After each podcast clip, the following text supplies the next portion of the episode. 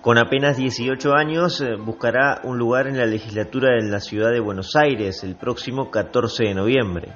Ocupa el octavo lugar en la lista de La Libertad Avanza, el partido que lidera Javier Milei, quien se convirtió en las primarias de septiembre pasado en la tercera fuerza política porteña. La joven libertaria sabe que se tiene que dar un resultado extravagante para entrar, por eso aclara que se metió en el barro para dar la batalla cultural desde adentro de la política. Hoy en Politinomics charlamos y conocemos a Delfina Ezeiza, que con tono parsimonioso se anima a combatir igualmente y desde muy temprano todos los postulados de la izquierda.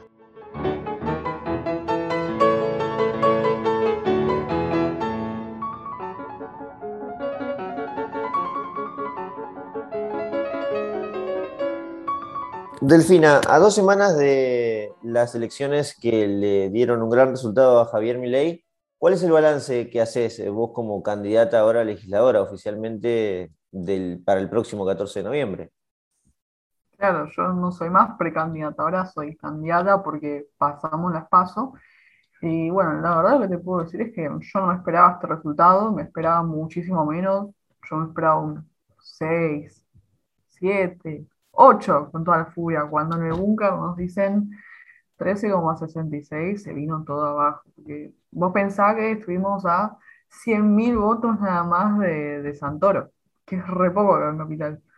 Entonces, nosotros no vamos por el voto kirchnerista porque obviamente estamos en las antípodas, pero sí, obviamente queremos maximizar la cantidad de votos, obvio, no solo porque con este resultado si se repite en noviembre, Javier y Victoria entran, pero yo pienso que cuanto más mejor porque la cantidad de la lista, o sea, todos los números de la lista son bastante prometedores y bueno, la verdad que estaría muy bueno que, entre la mayoría de, de nuestra lista porque no son como las listas de otros partidos políticos que la verdad son gente impresentable, que jamás laburó en el sector privado, que no sabes qué hace de su vida, que no sabes si laburó 30 años en el Estado, o un Santoro que hace recién lo, como que lo, lo, difamaron con el CV de él y era todo empleo público, y bueno, nosotros somos gente de laburo, outsiders, que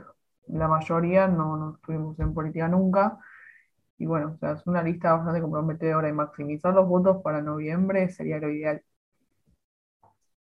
Eh, cuando Milei habló después de conocerse los resultados, él se refería a que había un 25% de liberalismo ahora en Capital, haciendo referencia, claro está, a los votos eh, de López Murphy. Ahora, ¿vos creés que puede darse ese traspaso de votos del electorado de López Murphy, ese 10-11%, el 14 de noviembre, o, crees que eh, es muy complicado? No, no pienso que sea complicado, pero yo tengo mi postura de que los votos no son de nadie, los votos son de uno mismo, del individuo, de la persona en sí. Pero las personas que votaron a López Murphy, porque era un liberal auténtico, pero obvio moderado, no, no tanto como Milei, ni tampoco si, si eran formas del libertarismo, que únicamente lo votaron por eso, yo creo que sí se van a volcar. En cambio, la gente que está entre medio de, de Vidal, Juntos por el Cambio, o sea, Lala de las Palomas, y López Murphy sí va a votar a Juntos por el Cambio y por ende a, López Murphy, este cuarto, ¿no? Pero la gente que únicamente votó a López Murphy porque era un liberal moderado, yo creo que sí va a votar a Milei porque ven que la única opción es, es, la única opción viable y que justamente eh, la lista nueva, la, la, que va para noviembre, es su parte socialista, tenés gente que defiende a Lula, tenés gente que quiere pisar judíos, eh, tenés gente que decía que por decreto hay que decir también desaparecidos, tenés de todo en esa lista y López Murphy es lo más liberal que tenés. Entonces yo creo que a esa gente que sí lo votó porque era un liberal moderado, claramente se va a ir con mi ley. Recién hablabas de los 30.000 desaparecidos. Eh, vos diste muchas entrevistas, Delfina, fuiste una de las, de las caras más visibles de la lista de Miley, porque, bueno, tenés 18 años, está en la descripción, claro, y andás aclarando todo el tiempo en los medios quién sos, eh, por qué te involucraste tan temprano en, la política. Vieron entrevistas que te hicieron y ya te preguntaron eh, eh, al hueso sobre los 30.000 desaparecidos y demás, queriéndote sacar algún, algún textual, claro, porque, va a ver, acá tengo varias preguntas, pero uno lee los diarios internacionales y en general a mi ley se lo tilda de extrema derecha, esa es la definición, acá no se habla de un liberal, directamente es extrema derecha, después se explica en qué es liberal y qué no, ¿no? Bueno, em, empecemos por el principio, arranquemos por, bueno, la, la gente más o menos ya te conoce, pero ¿cómo te definís vos? Yo soy liberal libertario. O sea, tengo valores que van desde el liberalismo clásico hasta el minarquismo, que es donde básicamente limitar al Estado y primar al individuo sobre el avance estatal. Pero más que nada, son, mis valores son valores personales, como liberal que soy, es decir, no se los impongo a nadie y no quiero que otros me, impongan sus valores. ¿Y, por qué crees que se lo tilda de extrema derecha Javier Milei? Y yo creo, a ver, porque el arco político hoy en día, como lo piensan las personas o como se piensa popularmente, está muy sesgado y se piensa que nada más se puede ser de izquierda o de derecha, o sea, no, no hay grises ni otros ejes. Para mí, el, el eje que mejor posiciona las personas o los candidatos es el diagrama de Nolan, o el de los tres ejes, que es el eje social, el eje económico y el eje político. Ya está así y así. Es el que mejor define, pero obviamente mucha gente no sabe esto y cataloga a la gente de izquierda o derecha. Entonces, en ese sentido, lo catalogan a mi ley como de izquierda, porque claramente tiene un discurso antiizquierdista y antistatista, anticolectivista, obviamente lo van a tildar del otro lado, de la derecha o la centro derecha, como quieras decirle. Entonces, le va a parecer es más que nada como tiene ese discurso anti-izquierda, eh, anti-establishment, antipolítico, que la mayoría son de izquierda, al menos en nuestro país, em, obviamente va a ser, ah, mira, esto, va contra, contra la izquierda, contra los derechos sociales, todos esos, esos sesgos que tiene la izquierda, los van a tildar de fachos, de derecha y demás, pero es una reacción psicológica normal cuando ellos se ven atacados a sus ideas porque no, no transfieren que, ah, bueno, hay otras variantes políticas, no solo de derecha. Tenés un montón de variantes políticas y el liberalismo es una, y yo creo que si bien el liberalismo tiene muchas matices, tiene un montón, eh, y más que nada está relacionado con los valores políticos y morales de cada uno, tenés liberalismo de derecha o libertarismo puro, que es izquierda y derecha. La verdad que cuando le dicen a mi extrema derecha lo, lo veo bastante equivocado o nos dicen extrema derecha, porque también los catalogan así.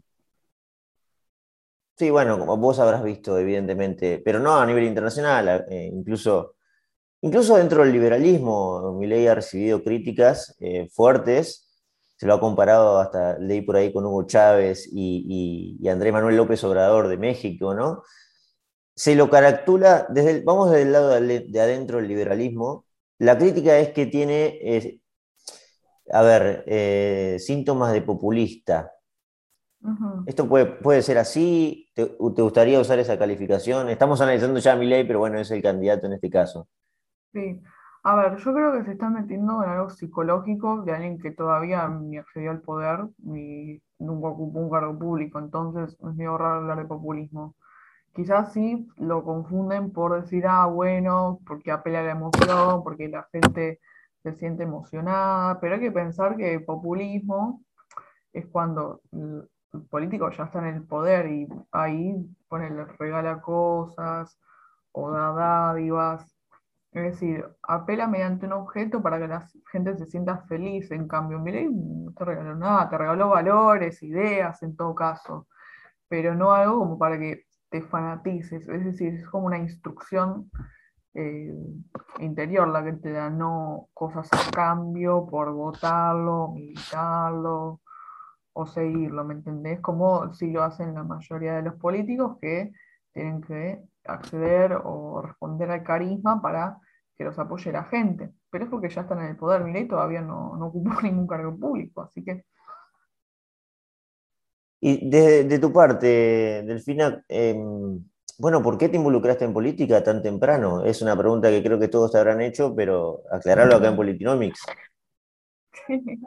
Yo creo que más que nada me metí en política porque quería ver un cambio, más que nada porque lo viví en mi familia, lo viví en mi círculo familiar, con mis amigos, y veían todo la, la misma raíz eh, del, mismo problema, que en Argentina no se puede progresar, ni podés eh, hacer nada por tu propio bien, no puedes ganar plata porque está mal visto, es decir, no puedes progresar en términos amplios. Entonces es algo que ves desde chico y ya a mí desde chica me preocupaba porque se, dice que a los jóvenes nos importa el tema del porro, la joda, eh, qué sé yo, cosas que los políticos inventan, no sé, ideología de género, lenguaje inclusivo, aborto, y la verdad que la mayoría no estamos concentrados en eso. Queremos saber cómo planear un futuro en Argentina, sobrevivir acá, independizarse, comprar las cosas que quiere uno sin depender de los papás, sin que el Estado te coma todo su suelo.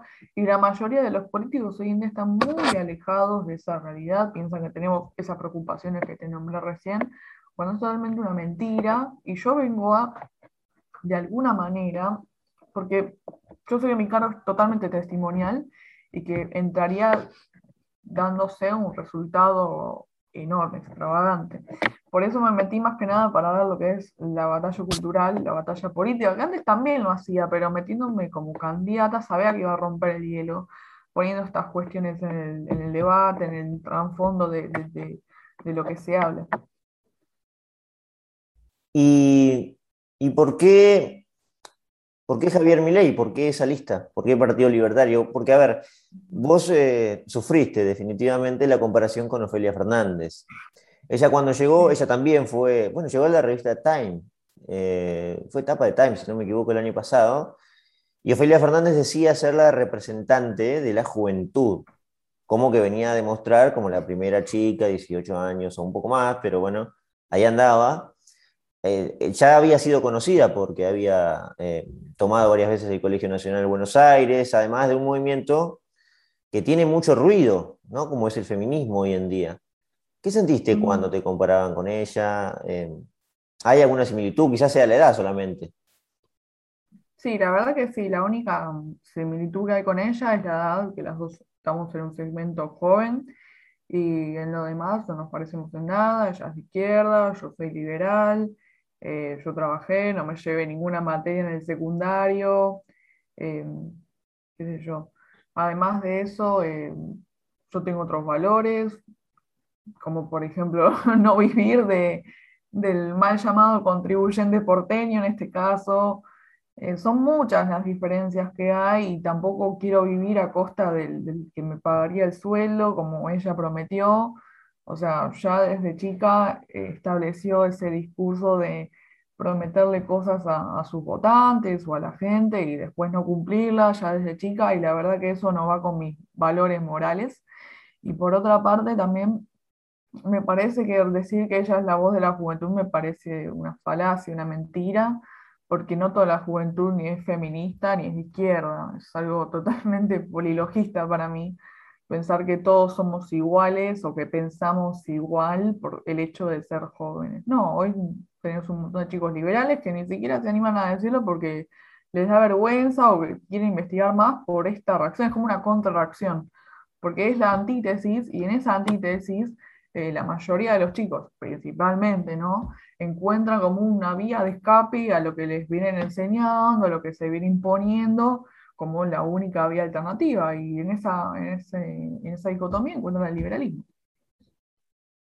Ella me acuerdo que decía en sus entrevistas que mm, la sedujo la participación política los acalorados discursos de Cristina Kirchner en esencialmente en su segundo mandato, ¿no? Y que le gustaba, bueno, de, de, tu parte, seguramente no fue Cristina la que te invitó a la política, pero ¿hay algún hecho así en particular que vos decís, bueno, esto realmente esto me interesa, más allá de cambiar la situación, porque me parece que eso es muy genuino y lógico? ¿Hay algún hecho específico, más o menos reciente, imagino, que te haya terminado de, de decidir? Mira, yo siempre me interesé en política desde el secundario, pero por la vía intelectual, no tanto por, por meterme a militar, a ser vocera como en los fines año pasado, era más un trabajo interior y para mí misma hasta que llegó la cuarentena del año pasado y empecé, empecé a hablar en la tele, porque, a ver, vos pensás que los jóvenes o el segmento joven de, la sociedad fue el más afectado con la cuarentena. O sea, vos pensás que 7 de cada 10 chicos de 3.000 entrevistados más o menos tenían pensamientos suicidas o sufrieron depresión o ansiedad. Fueron, fueron los más golpeados, tanto psicológica como anímicamente, como económicamente. Vieron que sus viejos perdieron el laburo, o vieron que ya no les alcanzaba la plata, o tuvieron que salir a trabajar, o tuvieron que dejar el colegio, un montón de, de adversidades se presentaron y por todas estas injusticias yo salí a hablar porque sentía que tenía las capacidades, las ideas, la aptitud para salir a hablar en frente, en frente a cámara y denunciar eh, lo que le pasa a la gente, no solo a los jóvenes, eh, a, la sociedad en general, ¿no? Que, que, le ha pasado esto. Y la verdad que me siento que los represento de alguna u otra manera Obviamente esto se va perfeccionando, pero yo tengo gente que viene de la calle a hablarme, que se saca fotos conmigo, tengo gente al Instagram que me vive hablando, gente en Twitter que me presenta proyectos o ideas, es un montón de gente que, me apoya y yo esto lo hago por ellos, no lo hago por mí, no lo hago para sacar una tajada del Estado, eh, lo hago por la gente que me lo demandó. Hay una pregunta más o menos eh, general que te hacen cuando te entrevistan, bueno, saliste a la luz hace muy poco y se puede revisar las entrevistas que has tenido ya, y casi todos recurren al, hecho de que sos mujer. No sé si lo habrás notado. Mirá, además sos mujer, te dicen, ¿no? Mirá, sos candidata y además sos mujer. Y, y, claro, vos chocás contra todo eso porque eh, te manifestás, no sé si en contra definitivamente, pero sí con cierta disidencia a la corriente feminista actual y además te has manifestado en contra del cupo de género. creo que aclaraste varias veces que estás en parte por esa, por esa ley. Eh, ¿Qué pensás acerca del feminismo en general y de eso? A ver, yo no soy partidaria de ningún colectivismo y el feminismo lo es. Sí, en todo caso sería más proclive al feminismo liberal, que es el feminismo de primera ola, que buscaba la igualdad ante la ley, no mediante la ley como hace el feminismo de la tercera ola, del actual.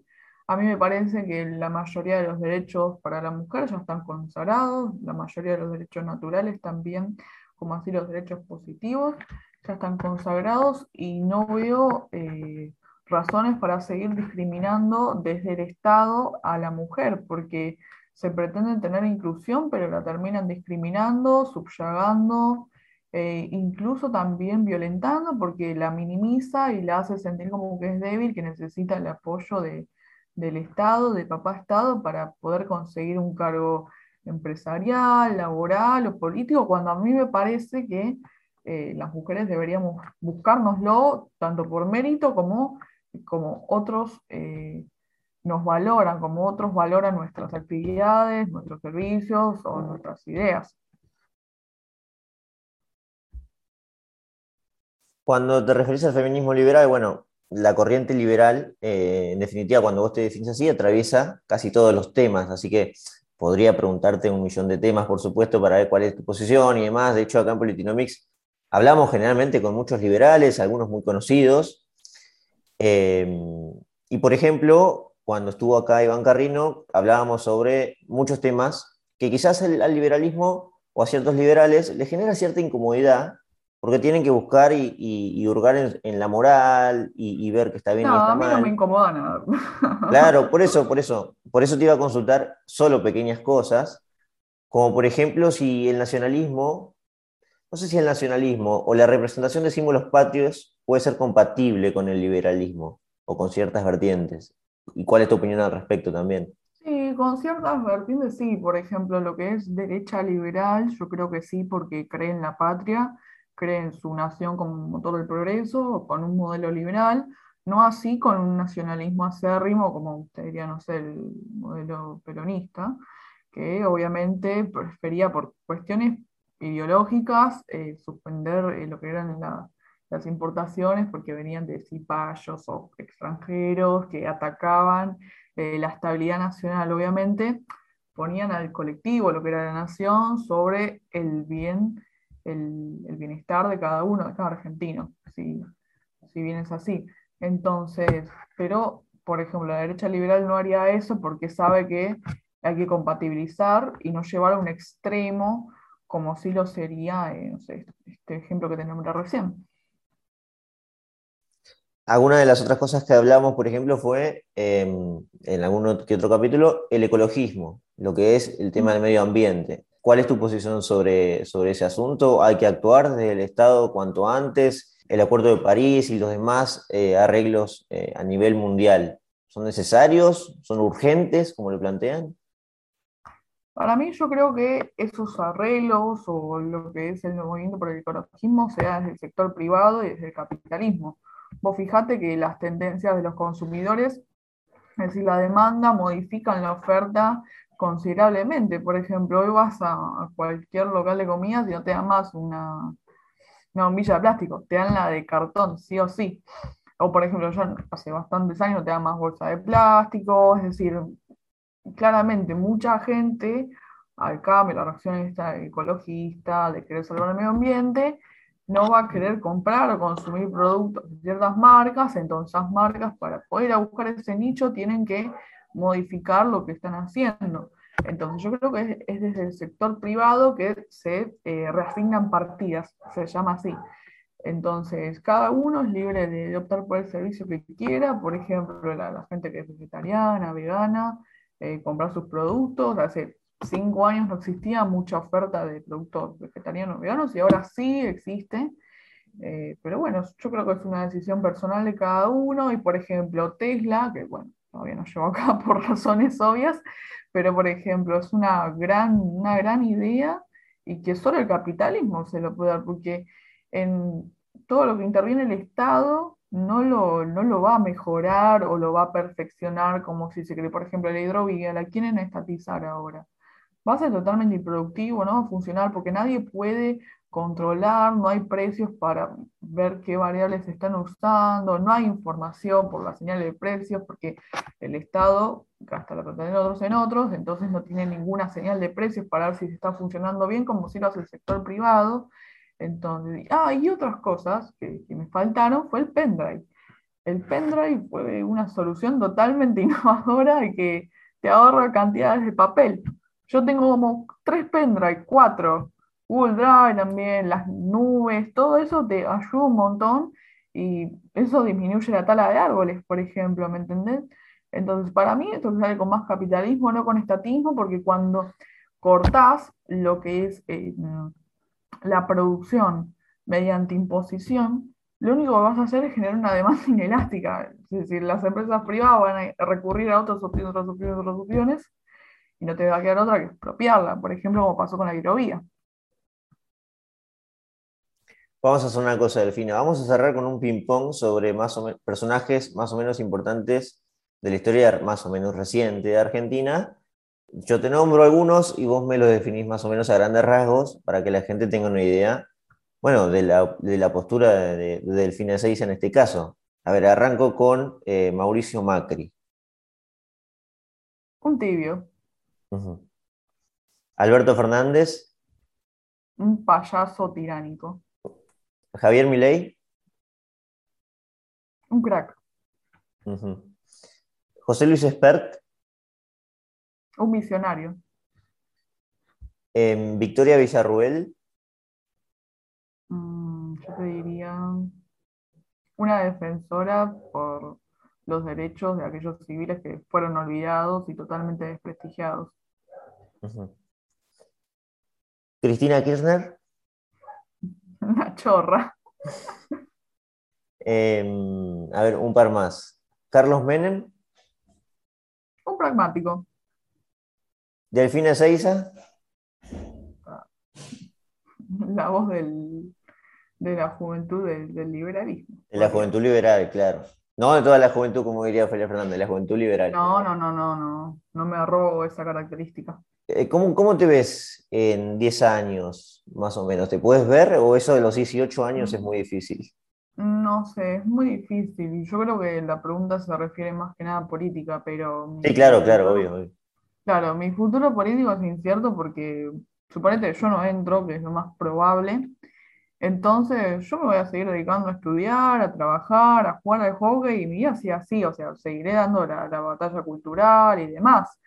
pero depende obviamente de, de mis tiempos y de cómo esté mi vida en ese momento, porque meterse en política es algo complicado, que hay que estar en el barro, que no es nada fácil, más que nada en un sistema que te quiere hundir y no quiere que te presentes.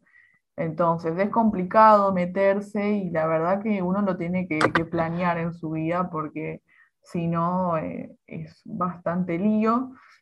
Y bueno, pero si en un momento de, de mi vida está todo bastante calmo y puedo y me doy el, el lujo de, de ser una oportunidad en la política de nuevo, sí lo haría, pero obviamente sin ninguna tajada del Estado, como siempre. Delfina, muchas gracias por esta entrevista. No, a vos, Eli, nos vemos.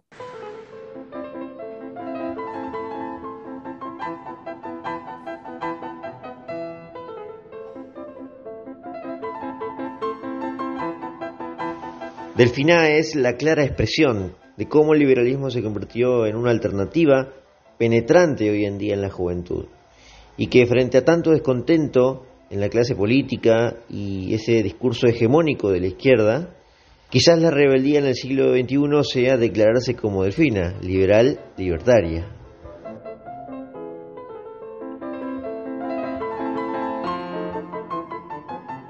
Si les gustó este episodio o disfrutan habitualmente de Politinomics, ya saben que nos pueden seguir en Spotify, en Apple, estamos también en YouTube, tienen todas las plataformas allí en la lista de Spotify, eh, van a encontrar todo seguro. Así que nos estamos despidiendo en este momento, les agradezco por estar del otro lado y nos estamos encontrando, como siempre, en un nuevo episodio el próximo fin de semana. Muchas gracias, hasta la próxima.